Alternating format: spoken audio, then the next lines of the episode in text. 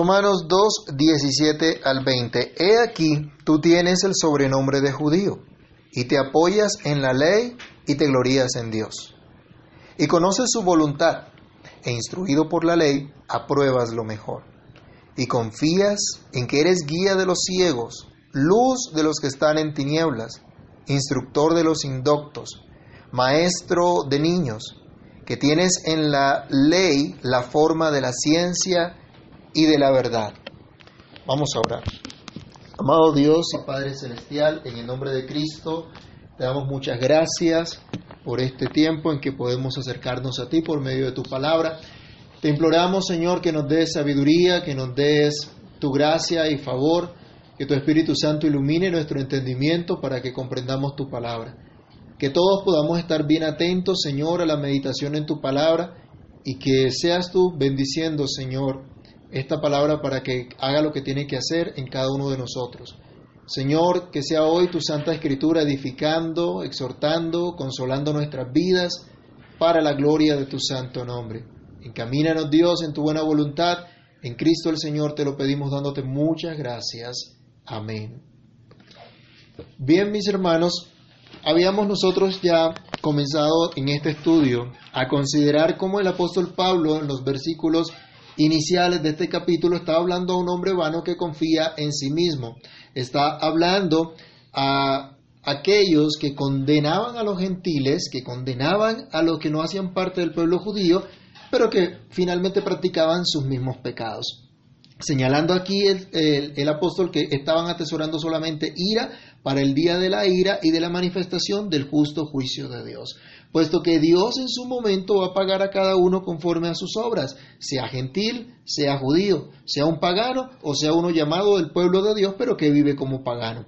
Todo el que hace lo malo, todo el que detiene con injusticia la verdad, a su tiempo recibirá el pago delante de Dios. A su tiempo recibirá lo que dio, lo que merecen sus hechos. Y hermanos, recordemos también, nadie escapará al justo juicio de Dios. Y si bien la iglesia debe orar por sus enemigos, que se arrepientan, que conozcan la bondad, la gracia del Señor, también es propio que la iglesia ore como lo hacía el salmista en contra de los que no se arrepienten y continúan dañando al pueblo del Señor. El salmista decía, sea su camino tenebroso y resbaladizo, y el ángel de Jehová los persiga porque sin causa escondieron para mí su red en un hoyo, sin causa acabaron hoyo para mi alma. Salmo 35 del 6 al 7. Y el que conoce la ley de Dios, pero voluntariamente la transgrede, no se va a quedar sin castigo. Este es el caso del tipo de personas a las cuales el apóstol Pablo estaba escribiendo o teniendo en mente en su escrito en este capítulo 2 de Romanos.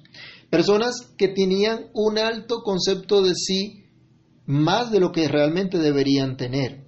Y tal vez también con ironía está el apóstol Pablo hablándole de esta manera y, buscándolos a cambiar de esa confianza en sí mismo para empezar a confiar realmente en Dios.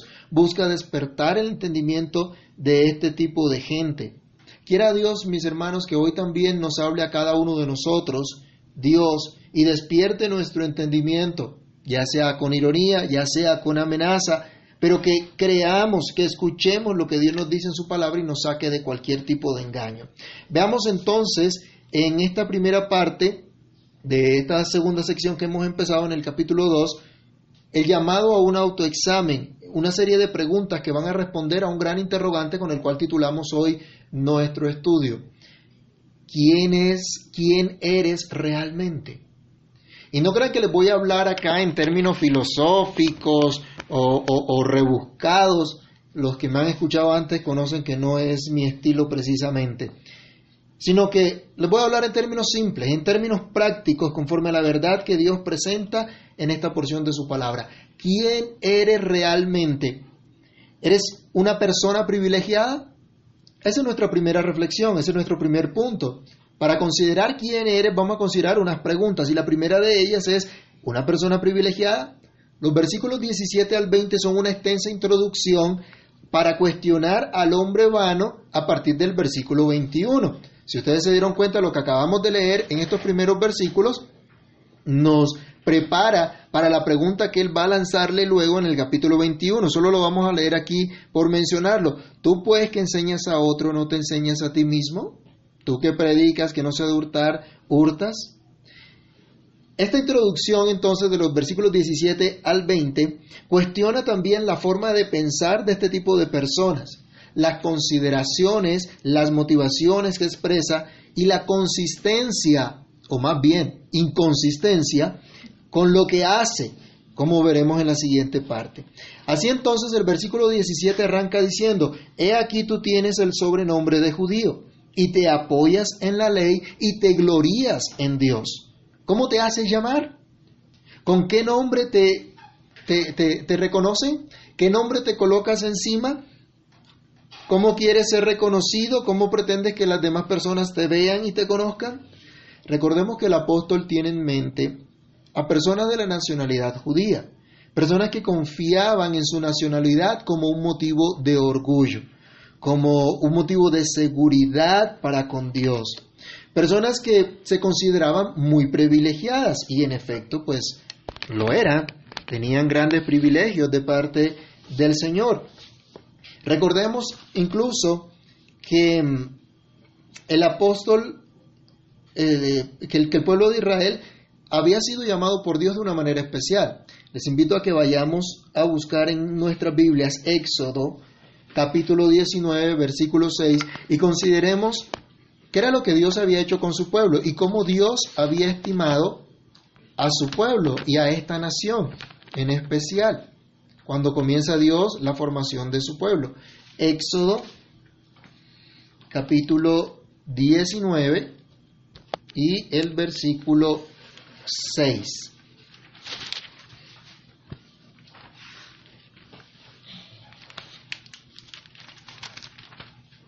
Miren lo que nos dice, Éxodo 19, 6. Y vosotros me seréis un reino de sacerdotes y gente santa. Estas son las palabras que dirás a los hijos de Israel. Dios les dijo que ellos serían su especial tesoro entre todos los pueblos de la tierra. Dios les dijo que ellos serían un reino de sacerdotes, de gente santa. Entonces, ¿tenían privilegio? Claro que sí. ¿Tenían un llamado especial? Claro que sí.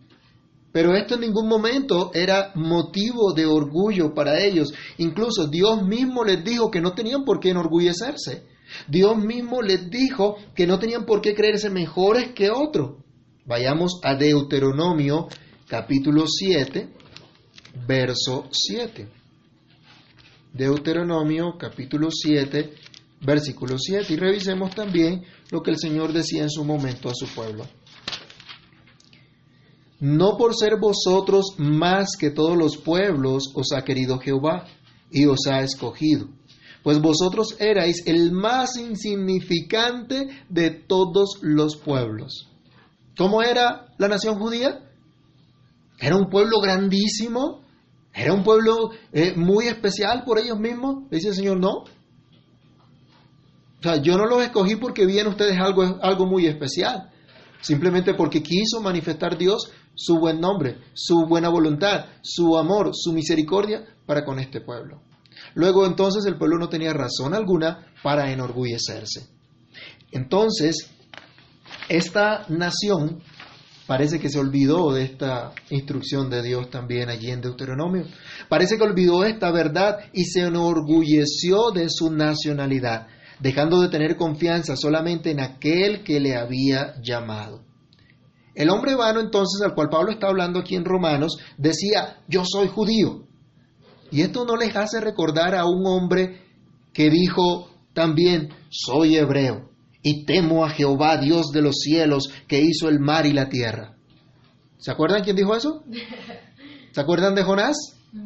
Jonás cuando estaba en el barco eh, en medio de la tormenta, cuando vienen los, los, marineros a decirle, eh, dinos qué es lo que pasa, de dónde eres, por qué está pasando estas cosas, él en medio de eso, él declara que teme a Dios, que él es hebreo, que él es de la nación del pueblo de Dios y que teme a Dios.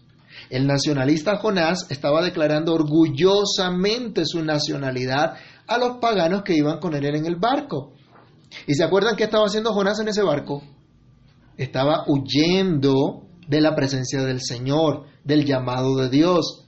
Pero a pesar de eso, él decía, yo soy temeroso de Dios, yo temo al Señor que hizo los cielos y la tierra. ¿Será que escuchamos de algunos que son orgullosamente cristianos, orgullosamente reformados y para más señas, orgullosamente presbiteriano, pero tristemente viviendo como pagano? ¿Qué consistencia tiene eso? ¿Tu vida honra el nombre que llevas? O como se expresa en nuestra traducción, ¿es solamente un sobrenombre?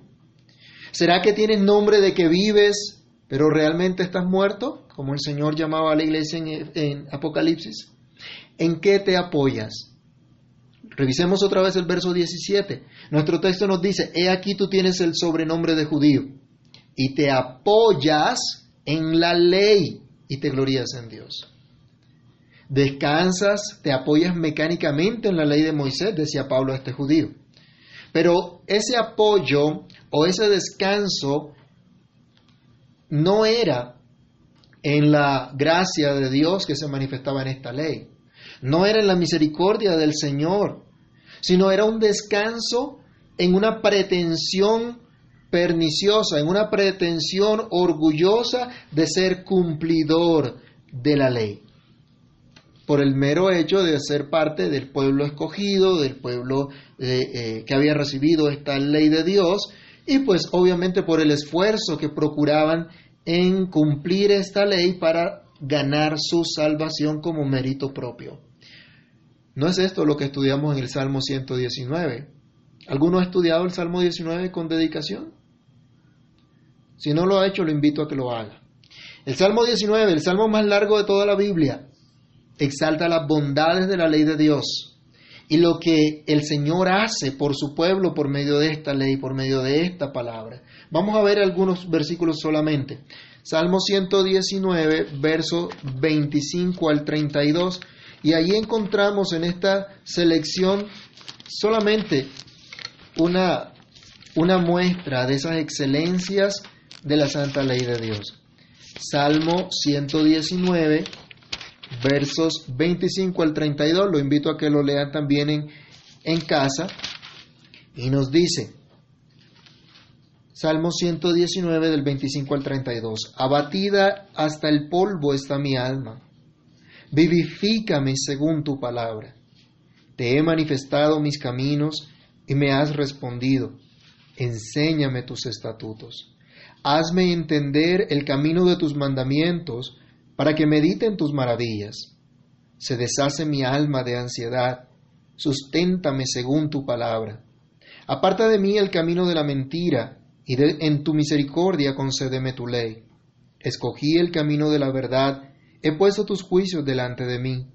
Me he apegado a tus testimonios, oh Jehová, no me avergüences. Por el camino de tus mandamientos correré cuando ensanches mi corazón. Pueden ver en este ejemplo nada más cómo el salmista espera en Dios, espera en su palabra para ser fortalecido, para ser vivificado, para comprender los mandamientos del Señor, para comprender el camino que debe andar. También dice este salmo en otro versículo, ¿con qué limpiará el joven su camino? Y la respuesta es, con guardar tu palabra.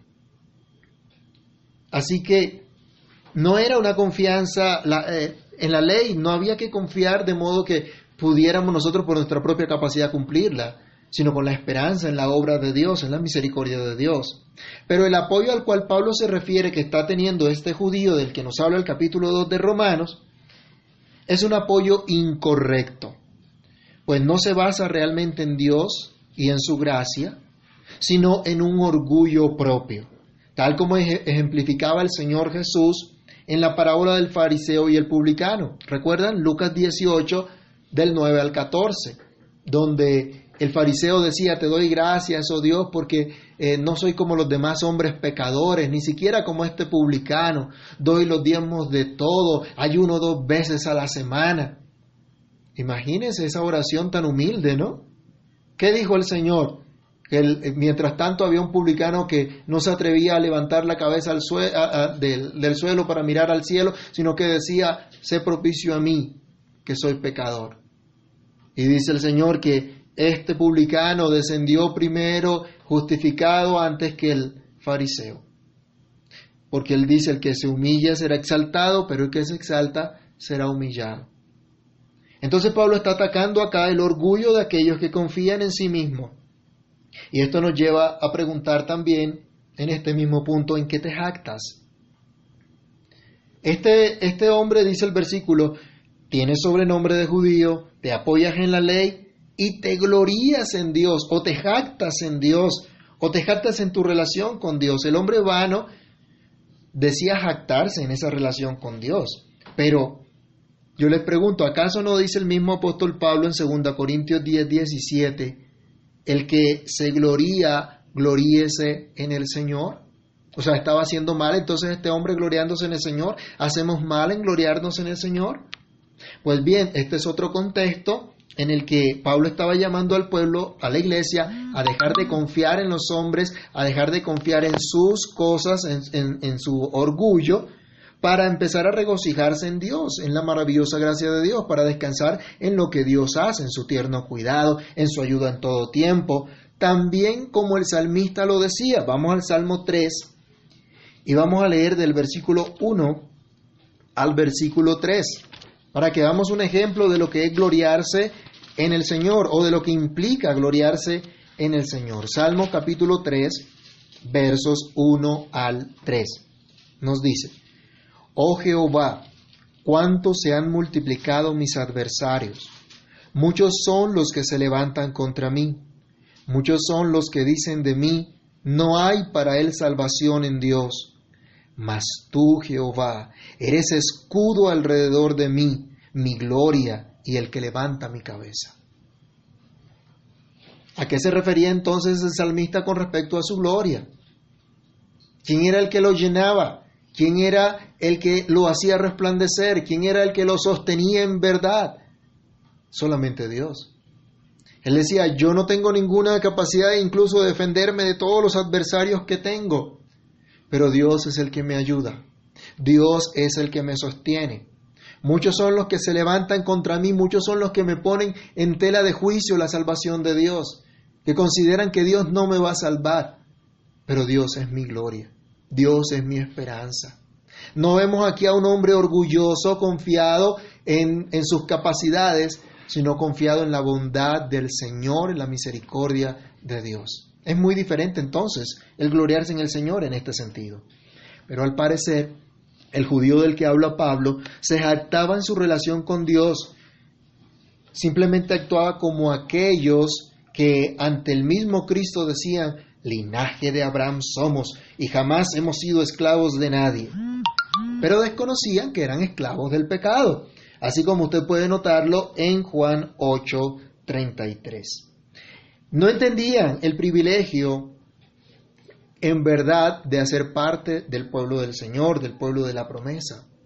En Hechos 3:25, cuando el apóstol Pedro está dando su mensaje a aquellos que criticaban a los hijos de, de Dios a la iglesia entonces porque creían que estaban borrachos cuando hablaban en, idiomas extranjeros sin haberlos aprendido, les dice esto no es tan borrachos, sino que es obra del Espíritu de Dios y les predica y dice que ellos se compungen, dicen varones que haremos y él los anima diciéndole ustedes son los descendientes de Abraham, ustedes son el pueblo de la promesa, ustedes tienen el privilegio que para ustedes en primer lugar llegó la buena nueva, pero Parecía que ellos no lo entendían de esa manera. Más de uno en nuestros días se podría estar jactando de su ortodoxia, de su identidad con una iglesia histórica y confesional, incluso de su liturgia,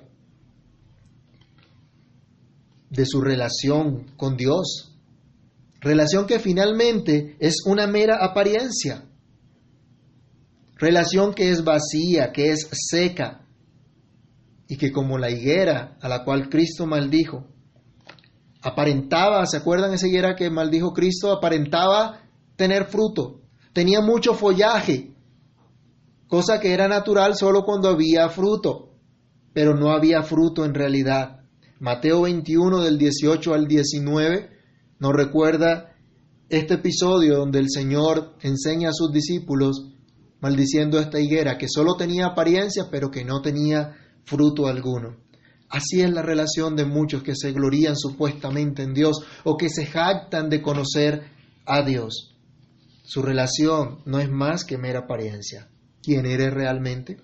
¿Tienes sobrenombre de creyente? ¿Te apoyas en la palabra de Dios y te glorías en Dios, pero en un sentido incorrecto? Avancemos a nuestro segundo punto. ¿Quién eres realmente? ¿Alguien con gran conocimiento? Es lo que encontramos en el versículo 18 que nos dice, y conoce su voluntad e instruido por la ley apruebas lo mejor. Pienso que realmente esto es una ironía, pues un verdadero conocimiento de Dios no nos puede llevar a hacer lo malo, sino al contrario, a hacer lo que Dios agrada. No nos puede llevar a una vida de infidelidad y de impiedad. No importa que en principio se den frutos aparentes. Al final el Señor dice, por sus frutos los conoceréis. Esa es la realidad que Cristo ha dado. Pero el que se engaña a sí mismo aprecia sus frutos como buenos, como de gran calidad. Como los comerciantes engañadores, ¿no? Que venden una cosa que no sirve para nada, pero dicen esto es muy bueno, esto es de gran calidad. Hay gente que conoce mucha Biblia, hay gente que conoce mucha teología, pero ¿se acuerdan ustedes que Santiago decía a aquellos que decían creer en Dios pero no obedecían su palabra? Él les decía, los demonios también creen y tiemblan. ¿Tú crees que Dios es uno? Bien haces. Los demonios también lo saben. Pero los demonios no se arrepienten.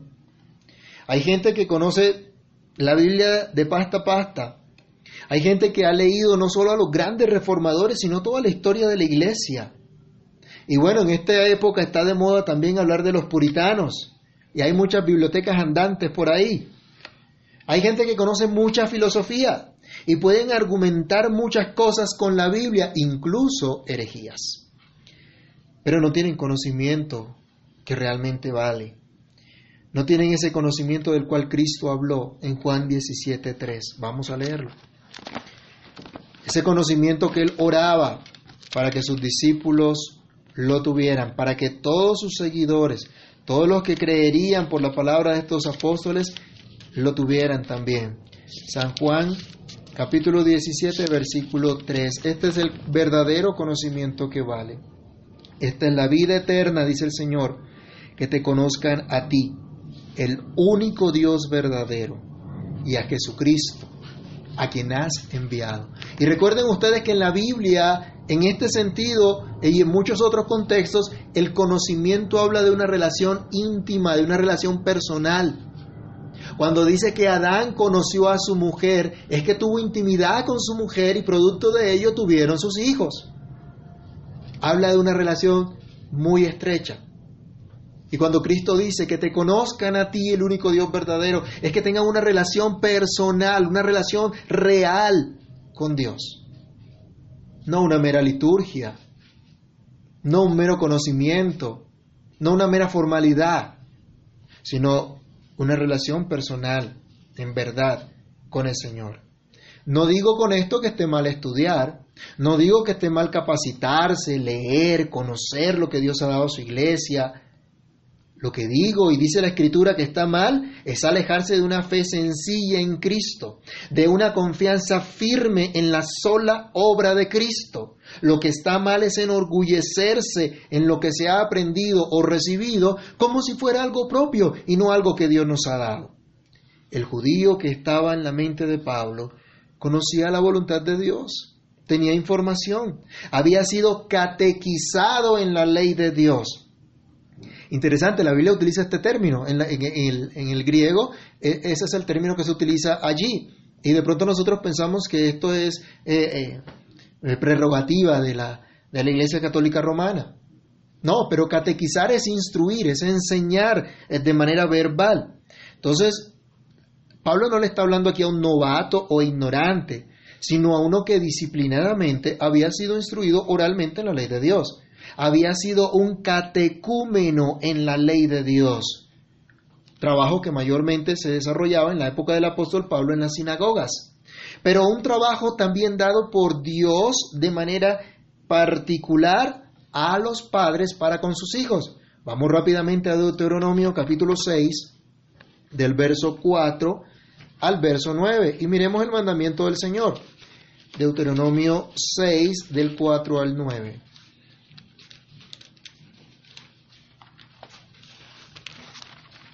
Catequizar es una responsabilidad no de los sacerdotes, no de los líderes de la iglesia, sino de quién.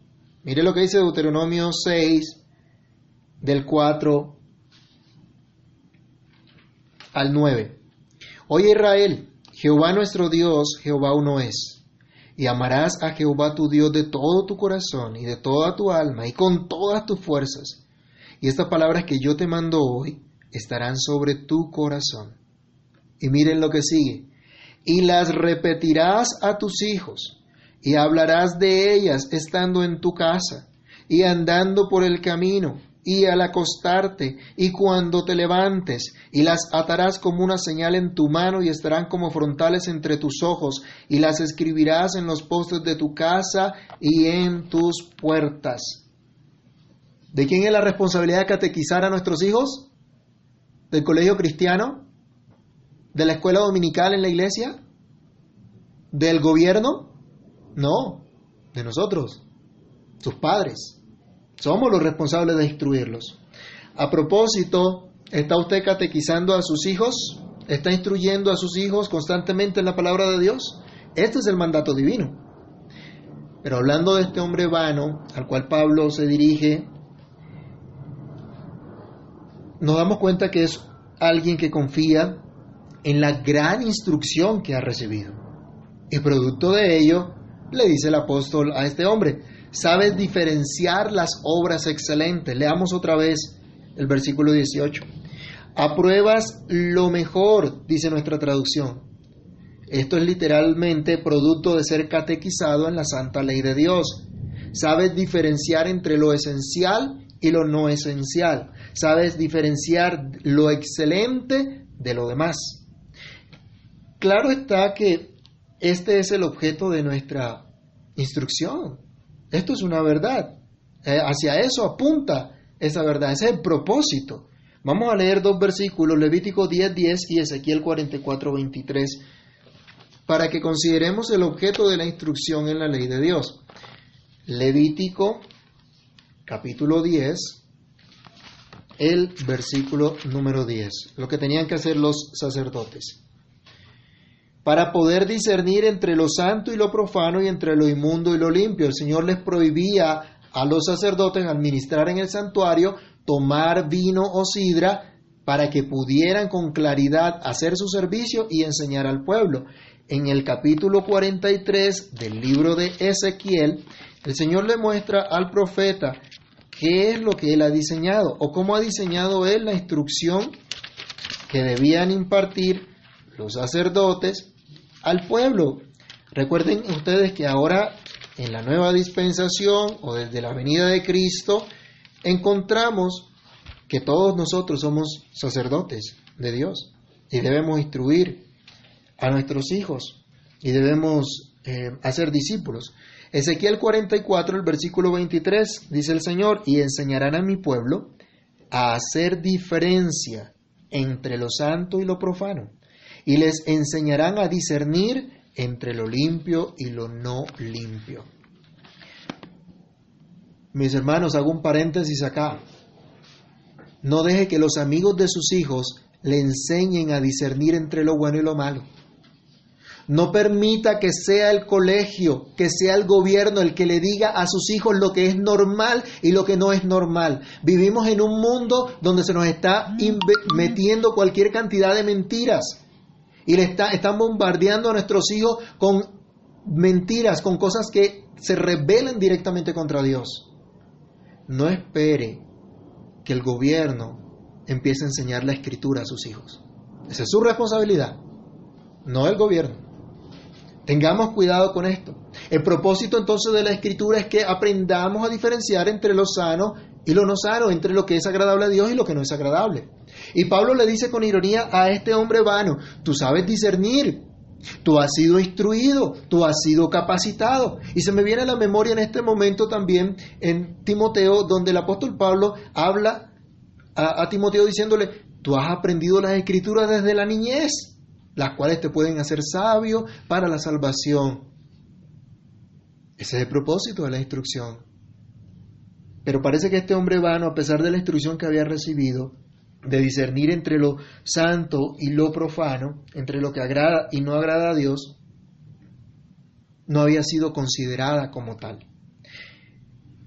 De hecho, podemos nosotros también señalar lo que es correcto, aunque estemos en un camino contrario, ¿no? Podemos llegar a esa inconsistencia, como la que llegaba este hombre vano. Señalar lo que está mal, decir lo que está mal, pero incluso hacerlo. Eso es una inconsistencia completa, pero pasa, y mucho, aunque se tenga un gran conocimiento. Pero los últimos versículos nos llevan a considerar también otra pregunta para ir respondiendo a, a quién eres. En tercer lugar, la pregunta final sería, ¿quién eres realmente? Uno que enseña a otro, Paréntesis. ¿Han visto de pronto en las redes sociales que ahora todo el mundo es médico con el tema del coronavirus? Y tienen eh, remedios para todo. Ya todo el mundo tiene los remedios. Pero han visto también por redes que ahora todo el mundo es teólogo y que sientan posiciones dogmáticas y se olvidan de la piedad, de la justicia y de humillarse ante el Señor. No en vano Santiago advierte, Santiago 3.1, hermanos míos, no os hagáis maestros muchos de vosotros, sabiendo que recibiremos mayor condenación.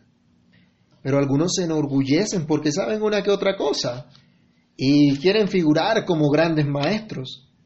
Hay otros que sí tienen bastante conocimiento, pero igualmente son orgullosos y quieren figurar. Tal vez este era el caso de aquel hombre vano del que nos habla Romanos capítulo 2, un guía de ciegos, dice el versículo 19, y confías en que eres guía de los ciegos, luz de los que están en tinieblas. Recuerden ustedes que en las Sagradas Escrituras la ceguera eh, se muestra la ceguera física y la ceguera espiritual, siendo muchas veces la primera una figura de la segunda. Dios estableció que debía hacerse misericordia con el ciego y darle una guía confiable sin tropezar. En Deuteronomio 27, 18 se nos dice que no haríamos tropezar al ciego, que no se le puede hacer tropezar, que hay que tener temor de Dios. Entonces, el guía tenía que ser un guía confiable, buscando que esta persona que no puede ver camine por donde debe ser, que no se vaya a destruir. Pero estos orgullosos que se creían verdaderos guías no eran más que ciegos guiando a otros ciegos. ¿Se acuerdan que el Señor Jesús también le dijo esto a los hipócritas en su época, Mateo 15, 14? Y les decía a sus discípulos, déjenlos, son ciegos guías de ciegos. Y si un ciego guía a otro ciego, dice, los dos caerán en el hoyo. Los orgullosos del pueblo escogido por Dios para ser luz de las naciones, Confiaron en ellos como luz y no en aquel que les daba la verdadera luz para alumbrar. Vayamos a Isaías capítulo 42, versículo 6 y miremos cómo Dios había puesto a su pueblo con un propósito especial en el mundo entero. Isaías capítulo 42, verso 6. Yo Jehová te he llamado en justicia y te sostendré por la mano y te guardaré y te pondré por pacto, por luz de las naciones. ¿Era el pueblo, la nación judía, luz de las naciones? Claro, Dios lo puso. Ese fue el llamado que Dios les hizo. Pero a causa de sus torpezas no podían confiar en ellos como luz, sino en aquel que realmente era la luz para ellos. Aquí mismo en Isaías 42, el verso 16, nos dice, que Dios, Dios hablando, y guiaré a los ciegos por camino que no sabían, les haré andar por sendas que no habían conocido. Delante de ellos cambiaré las tinieblas en luz y lo escabroso en llanura. Estas cosas les haré y no los desampararé. ¿Quién es el que realmente puede guiar a los ciegos? Solo Dios. Solo el Señor. Y en el versículo 19 también les decía, llamándole la atención a su pueblo, ¿quién es ciego sino mi siervo? ¿Quién es sordo como mi mensajero que envié? ¿Quién es ciego como mi escogido y ciego como el siervo de Jehová? Hablando del pueblo de Israel. Los judíos hipócritas entonces de la época del Señor Jesús también creían que estaban atendiendo a este llamado de ser luz de las naciones, pero en realidad habían fracasado. ¿Cuál era la razón? Vayamos a Mateo 23, 15. Confiaban en ellos, no confiaban en Dios. Creían que era su propia luz y no la luz de Dios. Mateo 23, 15.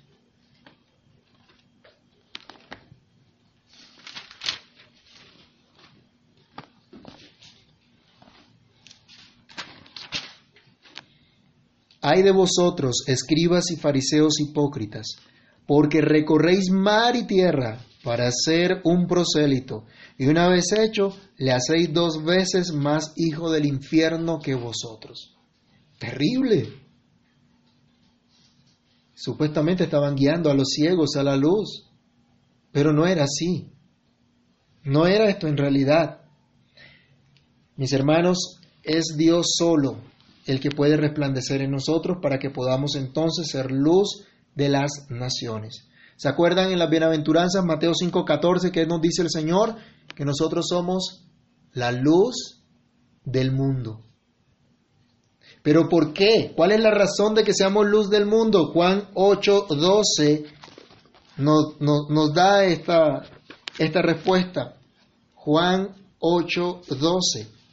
¿Por qué causa podemos ser nosotros luz? Juan capítulo 8, versículo 12. Dice el Señor Jesús. Otra vez, Jesús les habló diciendo, yo soy la luz del mundo. El que me sigue no andará en tinieblas, sino que tendrá la luz de la vida. Y solo si seguimos a Cristo, solo si estamos en Cristo, tendremos luz y por lo tanto seremos luz. En Filipenses 2.15 el apóstol Pablo también nos dice que obedecemos al Señor y servimos a Dios en medio de una generación maligna y perversa en la cual resplandecemos como luminares. Pero el orgulloso confía en que Él por sí mismo es guía de ciegos, es un educador. ¿Se han visto los orgullosos que son nuestros educadores en Colombia? Un maestro de ignorantes, uno que saca a otros de la ignorancia. Vayamos al versículo 20 de Romanos 2. Instructor de los indoctos, maestro de niños, que tienes en la ley la forma de la ciencia y de la verdad. Aquí se refiere a un educador, a alguien que instruye a otros en el camino recto, uno que enseña incluso a los nuevos en la fe, a los que son entonces eh, como niños. Este es el caso de los prosélitos del judaísmo. Le decía Pablo, tú te consideras con capacidades de educar, tú te consideras con capacidades de enseñar a los ignorantes. Y luego le va a decir en el verso 21, ¿no te enseñas a ti también? El pueblo judío debía mostrar esa luz del Señor a los que se acercaban a Dios. Pero acuérdense que para muchos era considerado una, una gran impureza eh, contactar con, con, pueblo que no fuera judío. Y solo se acercaban a ellos cuando los, los, no judíos querían convertirse al, al, judaísmo, que era el caso de los prosélitos. Y entonces venía eh, el estudio a estos, o la catequización a estos nuevos miembros o a estas nuevas personas en la fe que eran como niños.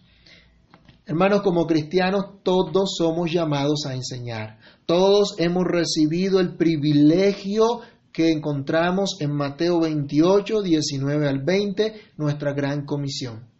Todos tenemos que hacer discípulos, enseñándoles que guarden todas las cosas que el Señor nos ha mandado, sabiendo que Él está con nosotros todos los días hasta el fin del mundo.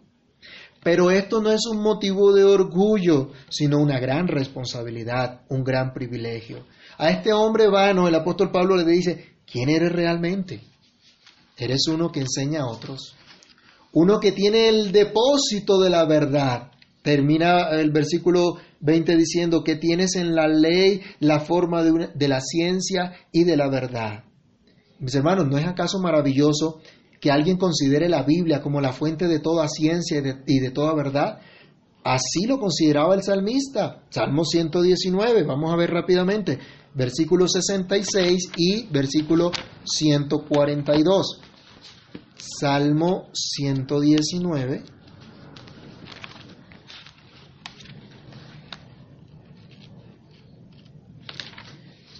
Versículos 66 y 142. Enséñame buen sentido y sabiduría, porque tus mandamientos he creído. Buen sentido, ciencia y sabiduría, porque tus mandamientos he creído. 142. Tu justicia es justicia eterna y tu ley la verdad. ¿No les parece esto maravilloso? Esto lo dice la Biblia.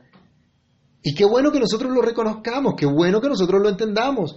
Y acordémonos también, como iglesia, dice la Biblia que nosotros somos columna y baluarte de la verdad. Primera Timoteo 3:15, cuando el apóstol Pablo instruía a Timoteo de cómo debía conducirse en la iglesia, le dice, mira, ojo cómo te conduces, porque la iglesia es columna y baluarte de la verdad.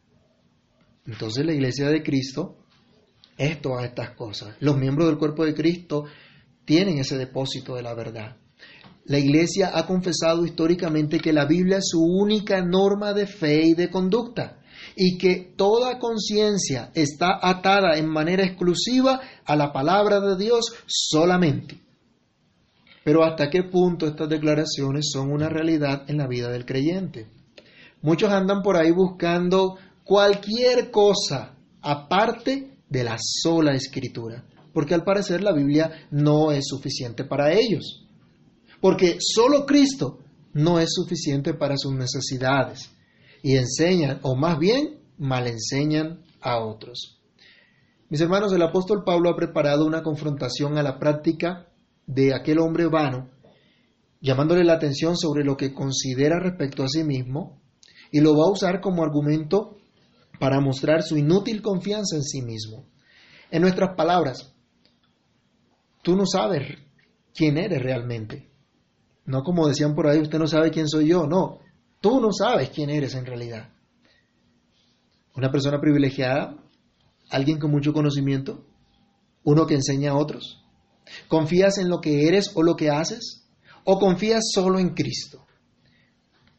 Mis hermanos, por la pura gracia de Dios, hoy somos parte de su pueblo y somos llamados a una relación especial de pacto y tenemos las promesas de Dios a su pueblo, tenemos el privilegio de anunciar sus virtudes, de hacer discípulos del Señor. Todas estas cosas deben llenarnos de humildad, de grande gozo ante Dios, pero también esto se debe evidenciar en la relación con nuestros hermanos, sea que enseñemos, sea que estemos enseñados. No somos mejores que ninguno. Todos estamos en pie ante Dios solo por la gracia de Dios. Entonces debemos procurar una verdadera unidad entre nosotros, no basada en no basados en nuestra elocuencia, en nuestra experiencia cristiana, en nuestro servicio al Señor, sino en nuestra verdadera unión espiritual con Cristo que no es fruto de nuestra labor, sino fruto del Espíritu de Dios. Por lo cual, no hay espacio para enorgullecernos de nada. El Señor nos ayude y que aprendamos en realidad quiénes somos y cuánto necesitamos a Cristo nuestro Señor y Salvador. Oremos. Amado Dios y Padre Celestial, en el nombre de Cristo Jesús te damos muchas gracias por la bondad que nos manifiestas en tu palabra advirtiéndonos, Señor, en contra de toda clase de orgullo, de toda confianza inútil en nosotros mismos. Padre Santo, te pedimos misericordia y que nos perdones por cuantas veces, Señor, caemos en este mismo pecado del orgullo, de confiar en el conocimiento que tenemos, en los privilegios que hemos recibido, o incluso, Señor, en los dones que nos has dado para servirte. Perdónanos. Y ten misericordia de nosotros, Señor, para que cambiemos nuestra manera de pensar, para que podamos considerar realmente cuánto te necesitamos, cuánto necesitamos confiar solo en ti, solo en tu palabra, solo en la obra de tu Espíritu Santo. Ayúdanos, Señor, para que esto pueda transformar nuestra manera de pensar y pueda transformar nuestras relaciones, para que busquemos una verdadera unidad que glorifique, que honre tu santo nombre. Ayúdanos, Señor, a saber que estamos en igualdad de condiciones delante de ti y que ninguno de nosotros es mejor que otro. Y por tu gracia, Señor, solo por tu gracia, hoy somos parte de tu pueblo y hoy tenemos esperanza. Ayúdanos a confiar solo en ti, a honrarte solo a ti, a descansar y apoyarnos solo en tu gracia, solo en tu misericordia. Te lo imploramos, Señor, te damos gracias en el nombre de Cristo nuestro Salvador.